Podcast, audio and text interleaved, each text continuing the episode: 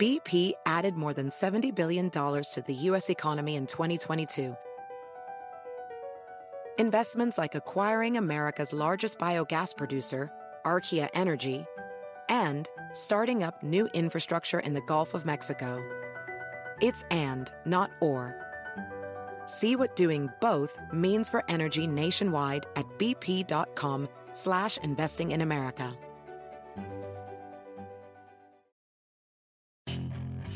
Hacer dinero de manera difícil, como degustador de salsas picantes, o cortacocos, o ahorrar dinero de manera fácil con Xfinity Mobile. Entérate cómo clientes actuales pueden obtener una línea de Unlimited intro gratis por un año al comprar una línea de Unlimited. Ve a es.xfinitymobile.com. Oferta de línea Unlimited gratis termina el 21 de marzo. Aplican restricciones. Xfinity Mobile requiere Xfinity Internet. Velocidades reducidas tras 20 GB de uso por línea. El límite de datos puede variar.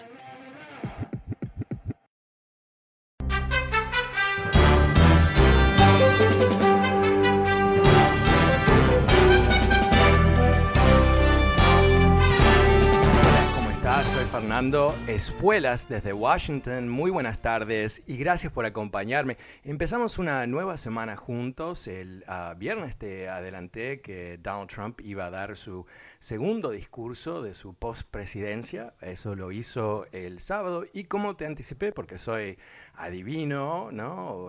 Conozco el futuro fantásticamente bien. Eh, no tanto. Eh, bueno, eh, salió a dar un discurso eh, repleto de mentiras, amenazas, una vez más eh, tratando de hacer creer que ganó las elecciones, lo típico que esperábamos. Entonces no voy a hablar de eso hoy porque de alguna manera ya sabíamos qué iba a decir, lo dijo y ahora qué, ¿no? Yo creo que la noticia más importante de este fin de semana ah, sale de un demócrata. Ahora, quizás tú eres una de esas personas que han visto el comienzo de la administración Biden con cierto optimismo, ¿no? Eh, de alguna manera, no tener un loco en la Casa Blanca ya es ah, por sí mismo un tremendo adelanto para el país, ah, que quizás nos da un poco de tranquilidad inclusive ah, frente a lo que había sido un tremendo caos, ruido y lamentablemente sufrimiento humano a una escala no conocida en este país desde las guerras mundiales, por lo menos. Entonces, eh, quizás tú piensas que todo marcha bien. Y yo creo que está marchando bastante bien dentro de lo que son los parámetros de una democracia, ¿no? Que ah, el presidente, aunque es presidente, no decide todo lo que ocurre en el gobierno.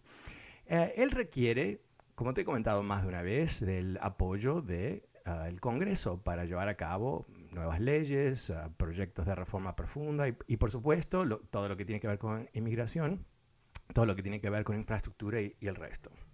Entonces, cuando vemos ah, la división de poder en Washington en estos momentos, como tú sabes, los demócratas tienen una pequeñísima mayoría en la Cámara de Representantes, más o menos, perdón, me estoy quedando ah, ah, sin voz, ah, una vez más, estamos, aquí bajo ataque alérgico constantemente eh, en esta ciudad, pero en fin, eh, si, si lo pensamos eh, simplemente con los números, hay una leve mayoría de más o menos cinco escaños en la Cámara de Representantes y no hay una mayoría en el Senado. Hay 100 escaños, los demócratas tienen 50, los republicanos tienen 50 y porque la vicepresidente de Estados Unidos, el vicepresidente de Estados Unidos, cuando es un hombre, eh, eh, es el que vota para, eh, eh, para eh, hacer la, la mayoría, en ese caso, cuando hay un 50-50% de división. Quiere decir que la vicepresidenta Harris, por supuesto, puede lograr que los demócratas tengan una mayoría. Pero la otra manera de ver todo esto es que los demócratas tienen que tener 50 demócratas a favor, ¿no? Y los republicanos no, ¿no? O sea, ellos eh, no, no pretenden gobernar, ah, no pretenden avanzar con leyes, ah, pero ellos necesitarían por lo menos 10 demócratas que los acompañen a ellos para llevar a cabo leyes. Pero en fin, entonces, eh, ¿qué está pasando? ¿Qué, qué, qué pasó este fin de semana? Eh, ah, Manchin, el senador Manchin de West Virginia, eh, es uno de los senadores más poderosos de Estados Unidos, quizás ni lo conoces, pero West Virginia es un estado mm, casi todo republicano, con la excepción de él.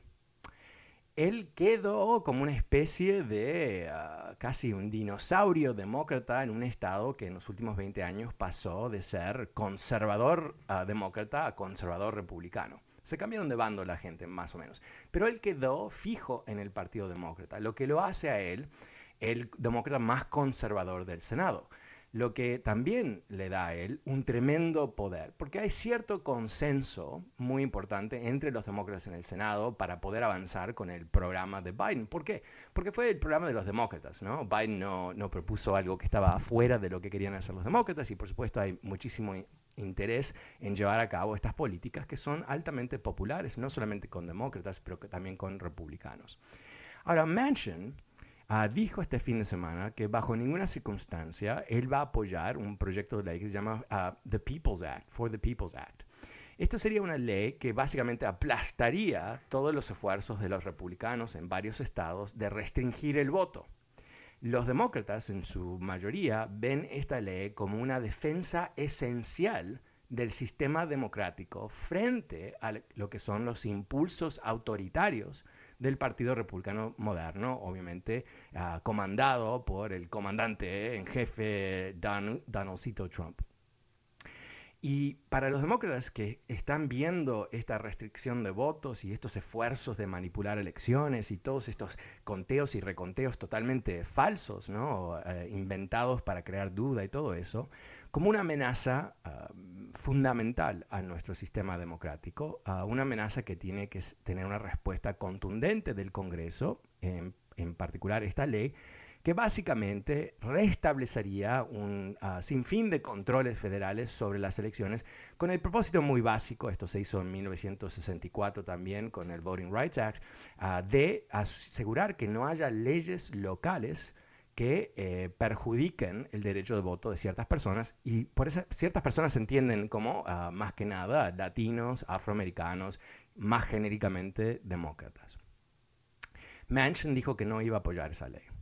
Manchin dijo que ah, al menos que haya un consenso bipartidario para esa ley, él no la puede apoyar. Ok, eso suena completamente loco, te voy a explicar por qué. Porque cuando hubo, hace dos semanas atrás o tres semanas atrás, eh, un voto en el Senado para autorizar una comisión que investigue el ataque al Capitolio el 6 de enero, solamente hubo seis republicanos de 50, seis de 50, que, que apoyaban esa comisión de investigación.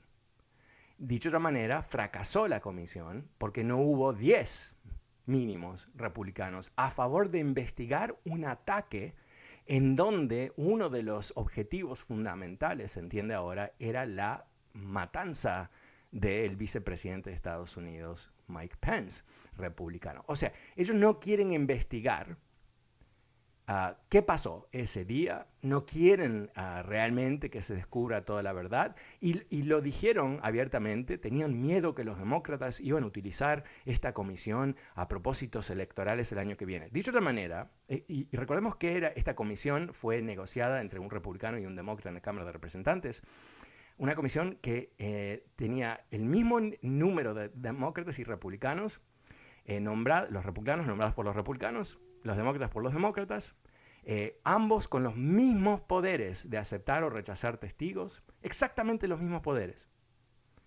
No, aquí no hay ninguna jugada, no hay ninguna jugada partidaria, no es un truco. Lo único que le tienen miedo es la verdad.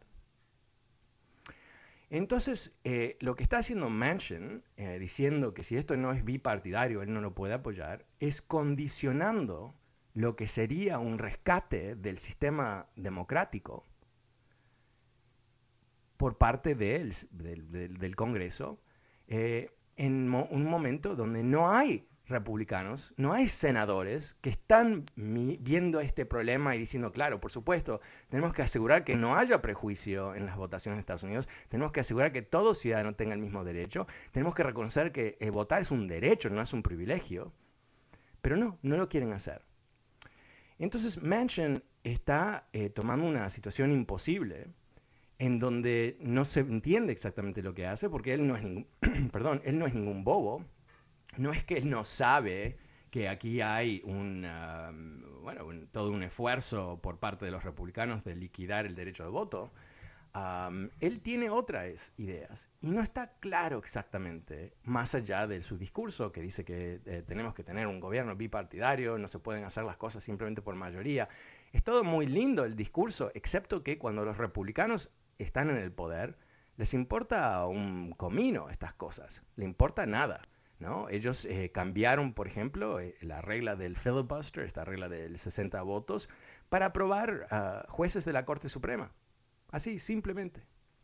Ah, para eh, cambiar los jueces federales. Pero un juez federal, un juez de la Corte Suprema, está en la Corte toda su vida. Y eso lo puedes hacer con una simple mayoría. Pero para asegurar el voto de los estadounidenses necesitas una supermayoría. ¿Cómo es eso? ¿Cuál es la lógica de eso? Honestamente no hay mucha lógica. Ahora, eh, si damos un paso hacia atrás, en tiempos antiguos, 15 años atrás, no tan antiguos, había cierta expectativa que un presidente podía contar con cierto apoyo bipartidario para un sinfín de cosas, ah, entendiendo que eh, el presidente es electo para llevar a cabo un plan, ¿no? es cuando eh, entra Barack Obama y los republicanos, la única respuesta que tienen a Barack Obama no es un mejor plan, una mejor idea, una mejor visión para el país, es obstruir, bloquear, cerrarle la puerta en la cara constantemente para que fracase, para que no fuera reelecto. Eso, eso es la reducción ah, más absurda ah, del plan de los republicanos. Entonces, cuando ah, eh, muchos demócratas ven a Manchin diciendo, no, tenemos que tener un esquema bipartidario, eh, dicen, ¿de qué estás hablando? No existe ese mundo. Y la idea de que vamos a eh, entregar el sistema democrático por falta de acción, o peor, el tema este del filibuster, de los 60 votos, no está en la Constitución no es un principio sagrado, ¿no? Dentro del canon de las leyes constitucionales que son intocables y todo eso y nos dan mucha fortaleza y estabilidad. este no es una de esas cosas. Esto es literalmente una regla del Senado. ¿Sabes cómo cambias una regla del Senado? Con 51 votos o 50 votos y el vicepresidente. Dicho de manera, si mañana Manchin quisiera cambiar esta regla, no sabemos si los otros 49 eh, demócratas lo harían, Sabemos que muchos lo harían, ah, pero eh, bueno, se podría hacer técnicamente. Entonces él está poniendo el sistema político ah, sobre las cuerdas. Ahora, en su defensa, porque eh, no es un loco, no es un idiota, no es nada de esas cosas.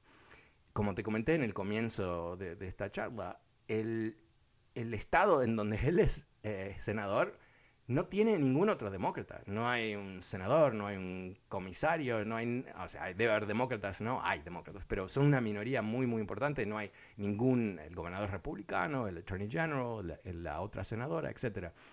O sea, que él está defendiendo su posición en el estado en donde él ah, es electo. Y si le queremos dar todo el beneficio de la, duda, él está llevando a cabo eh, la representación de sus ciudadanos. Pero aquí es donde se pone interesante el tema, por lo menos a nivel conceptual. Todo senador de Estados Unidos, el concepto de el senador de Estados Unidos es que, eh, por supuesto, tiene que representar a sus constituyentes en su estado, pero también tiene una obligación de estado, en el sentido de un estado, ¿no? como Estados Unidos es un estado, ah, es un país, Ah, en donde no simplemente están ahí como robots eh, leyendo encuestas de lo que la gente en West Virginia quiere y votando de esa manera, sino que tiene que ejercer un juicio independiente basado en la experiencia de ser dirigente y la responsabilidad de la Constitución y muchas cosas más. Entonces, no, no se sabe muy bien qué está pasando. Ahora, pero quiero darte mi teoría. También quiero eh, invitarte a que me llames eh, si quieres participar de esta conversación. El número es 844-410-1020. 844-410-1020. Ah, llámame ahora y voy a ir a las líneas en unos minutos. Pero yo tengo una teoría completamente mía. Em, em, no tiene que, no, hay evidencia de esto, no creo. Es simplemente mis, mis conceptos. Eh, se ha filtrado que Manchin y Biden ah, han tenido varias conversaciones privadas. Eso no nos debe sorprender porque se conocen hace muchos años, o recuerdas que Biden fue senador y todo el resto, ah, pero han tenido estas conversaciones. Y yo creo que eh, ah, Manchin va a seguir ah, luchando por el filibuster, por estos conceptos eh, que realmente son más emocionales que reales, ¿no? La idea de que puede haber leyes bipartidarias una vez más y todo eso. a tal punto que los republicanos eh, crucen una línea donde eh, bloqueen algo tan esencial para el país que Manchin tiene la excusa perfecta para abandonar el filibuster.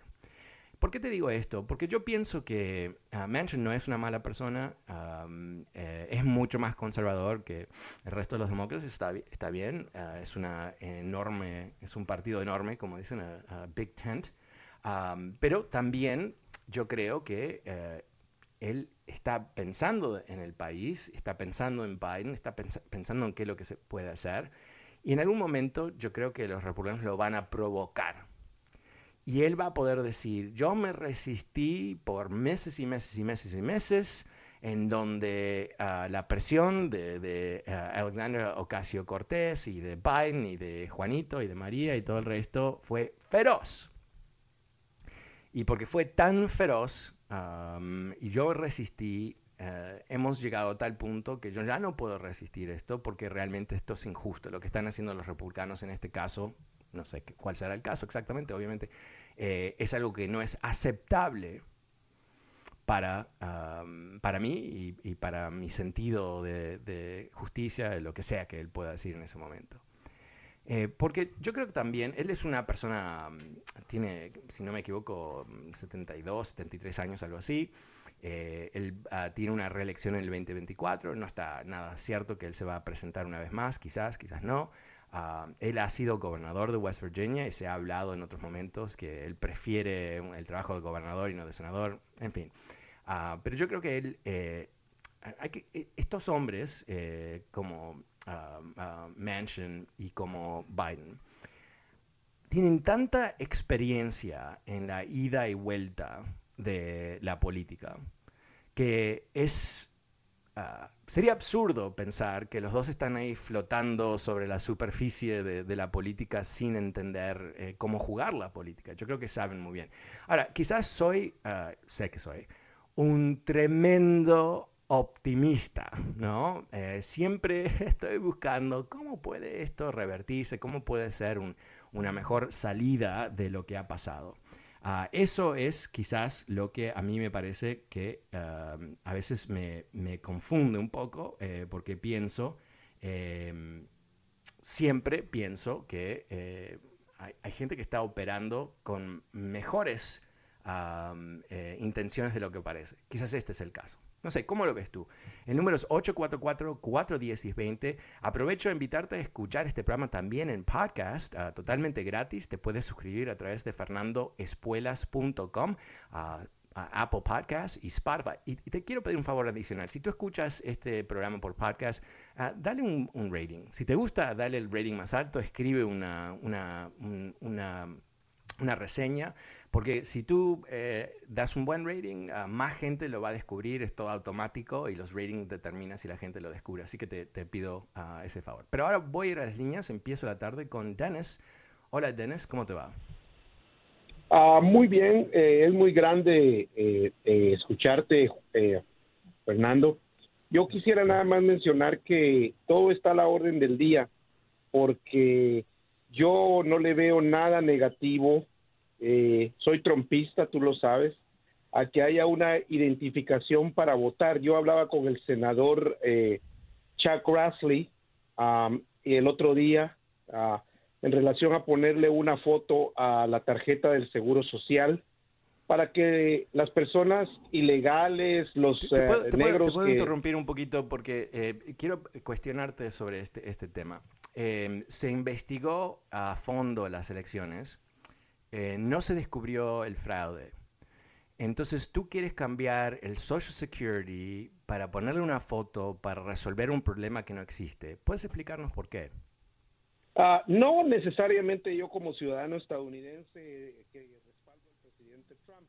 Eh, para todos Estamos perdiendo porque realmente ha habido especialmente con el expresidente que me caía bien, ya me cae mal, eh, se volvió un eh, traidor. Puedes no esquivar mi pregunta, puedes no e, esta es la pregunta esencial, ¿no? Eh, se, se, ha llevado a cabo un sinfín de investigaciones, casos en las cortes, el gobierno de Estados Unidos investigó las elecciones a, a poderes estatales, etcétera, etcétera, etcétera, etcétera. No existe el fraude.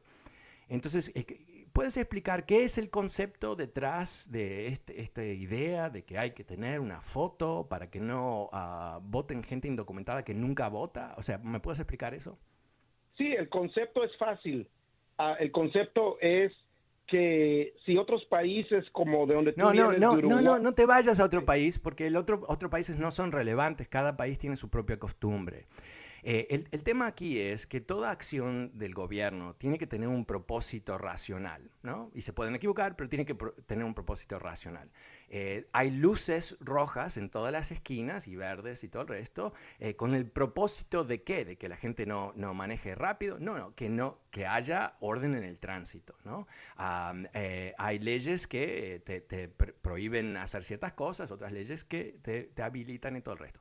Entonces tú dices, eh, no hay ningún problema para resolver, pero hagamos, creamos un problema, ¿no? Generemos un problema para que menos gente vote, porque esa es la estrategia de los republicanos. Y, no sé si tú no lo sabes o si tú sabes y te, te haces el ignorante, no sé, pero ese es el, el único propósito, ¿no? Porque si, no sé cuántas veces te lo puedo preguntar, pero tú no, vas no me vas a contestar honestamente, ¿no? No me vas a decir, sí, obviamente queremos ah, que cierta gente, en particular gente de bajos recursos, no tenga la capacidad de votar. ¿No? Queremos que gente eh, de- am, ah, que no hable inglés muy bien, aunque son ciudadanos de Estados Unidos, no pueda votar. Queremos crear, como se hizo en Texas, ¿no? donde eh, había solamente ciertos documentos puedes utilizar para votar en Texas. El que no puedes usar mágicamente es el, la identificación de la Universidad de Texas. O sea, en una universidad estatal oficial que genera un- una identificación oficial con ciertas eh, seguridades, eso no lo puedes utilizar. ¿Y por qué es eso?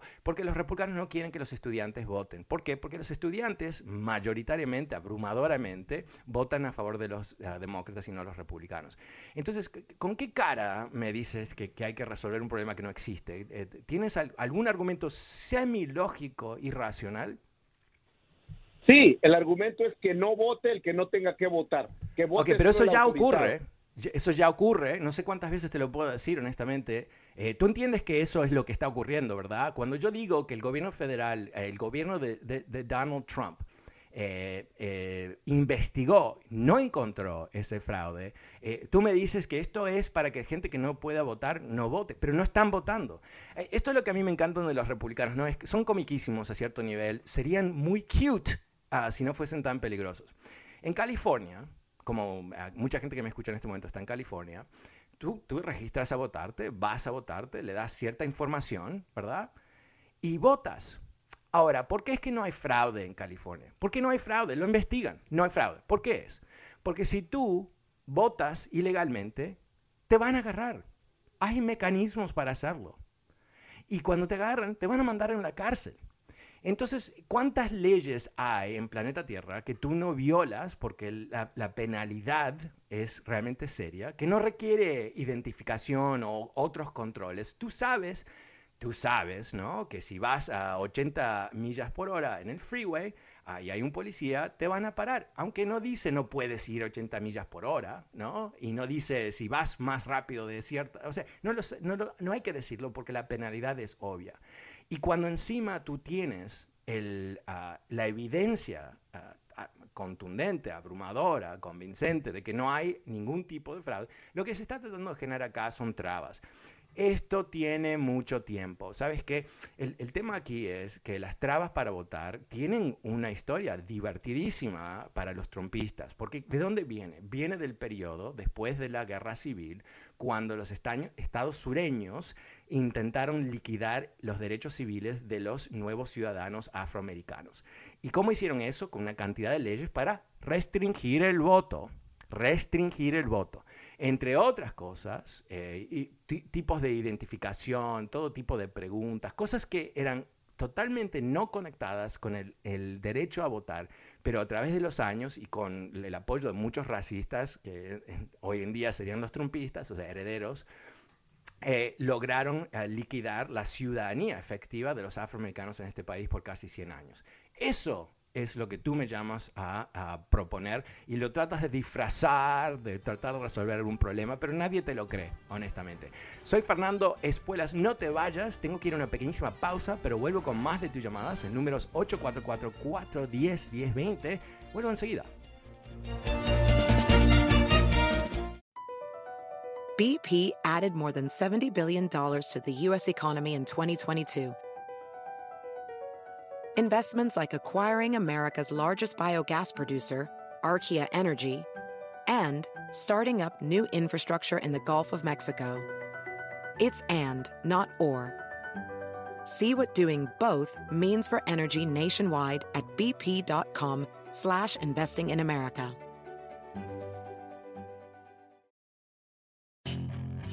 Hacer dinero de manera difícil, como degustador de salsas picantes, o cortacocos, o ahorrar dinero de manera fácil con Xfinity Mobile. Entérate cómo clientes actuales pueden obtener una línea de un límite intro gratis por un año al comprar una línea de un límite. Ve a es.xfinitymobile.com.